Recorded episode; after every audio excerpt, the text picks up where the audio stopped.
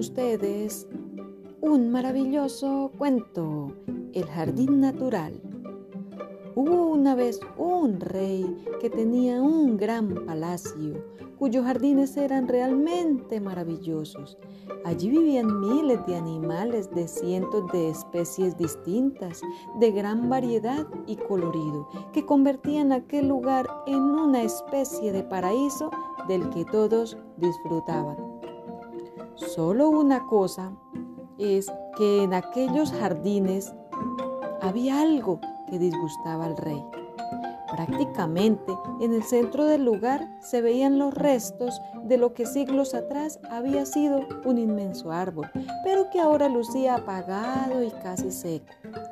Quitaba brillantez y color al conjunto. Tanto le molestaba que finalmente ordenó cortarlo y sustituirlo por un precioso juego de fuentes. Algún tiempo después, un astuto noble estuvo visitando al rey en su palacio y en un momento le dijo disimuladamente al oído, Majestad, sois el más astuto de los hombres. En todas partes se oye hablar de la belleza de estos jardines y la multitud de animales que los recorren. Pero en el tiempo que llevo aquí apenas he podido ver otra cosa que no fuera esa fuente y unos poquitos pajarillos. ¡Qué gran engaño, ¿no, rey? El rey que nunca pretendió engañar a nadie descubrió con horror que era verdad lo que decía el noble Llevaba tantos meses admirando las fuentes que no se había dado cuenta de que apenas quedaban unos poquitos animales. Sin perder un segundo, mandó llamar a los expertos y sabios de la corte. El rey tuvo que escuchar muchas mentiras, inventos y suposiciones, pero nada que pudiera explicar lo sucedido. Ni siquiera la gran recompensa que ofreció el rey permitió recuperar el esplendor de los jardines reales.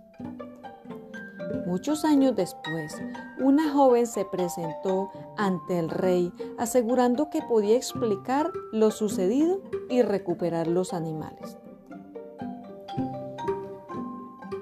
Señor rey, lo que pasó con su jardín es que no tenía suficientes excremento, majestad, sobre todo de polilla. Ja, ja, ja, ja, ja. Todos los presentes rieron el chiste de la joven. Los guardias se disponían a expulsarla cuando el rey se lo impidió. No, no, no, no, no, no. Yo quiero escuchar la historia. De las mil mentiras que he oído, ninguna había empezado así. La joven siguió muy seria y comenzó a explicar cómo los grandes animales de aquellos jardines se alimentaban principalmente de pequeños pájaros de vivos colores que debían su aspecto a su comida.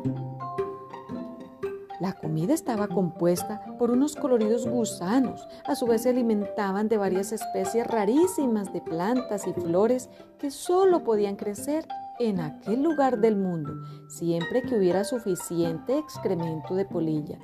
Y así siguió contando cómo las polillas también eran la base de la comida de muchos otros pájaros, cuyos excrementos hacían surgir nuevas especies de plantas que alimentaban otros insectos y animales, que a su vez eran vitales para la existencia de otras especies.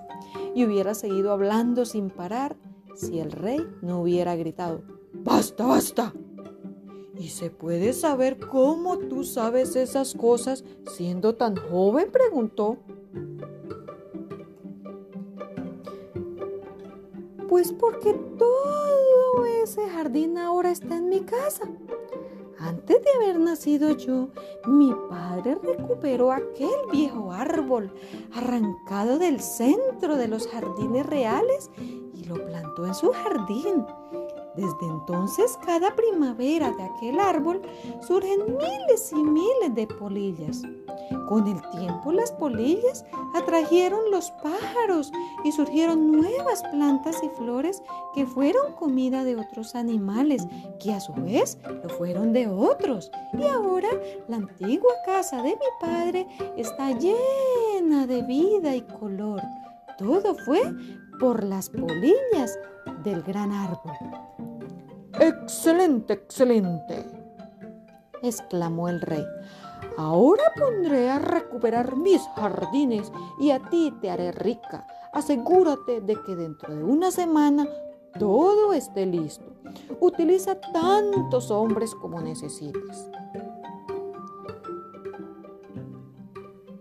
Me temo que no podrá ser, Majestad. Si queréis, puedo intentar volver a recrear los jardines, pero no viviréis para verlo. Hacen falta muchísimos años para recuperar el equilibrio natural. Con mucha suerte, cuando yo sea anciana, podría estar listo. Esas cosas no dependen de cuántos hombres trabajen en ellas. El rostro del anciano rey se quedó muy triste y pensativo, comprendiendo lo dedicado que es el equilibrio de la naturaleza y lo imprudente que fue al romperlo tan alegremente. Pero amaba tanto aquellos jardines y aquellos animales que decidió construir un inmenso palacio junto a las tierras de la joven y con miles de hombres trabajando en la obra pudo verla terminada en muchísimo menos tiempo del que hubiera sido necesario para restablecer el equilibrio natural de aquellos jardines en cualquier otro lugar. Y colorín colorado, este cuento se ha acabado.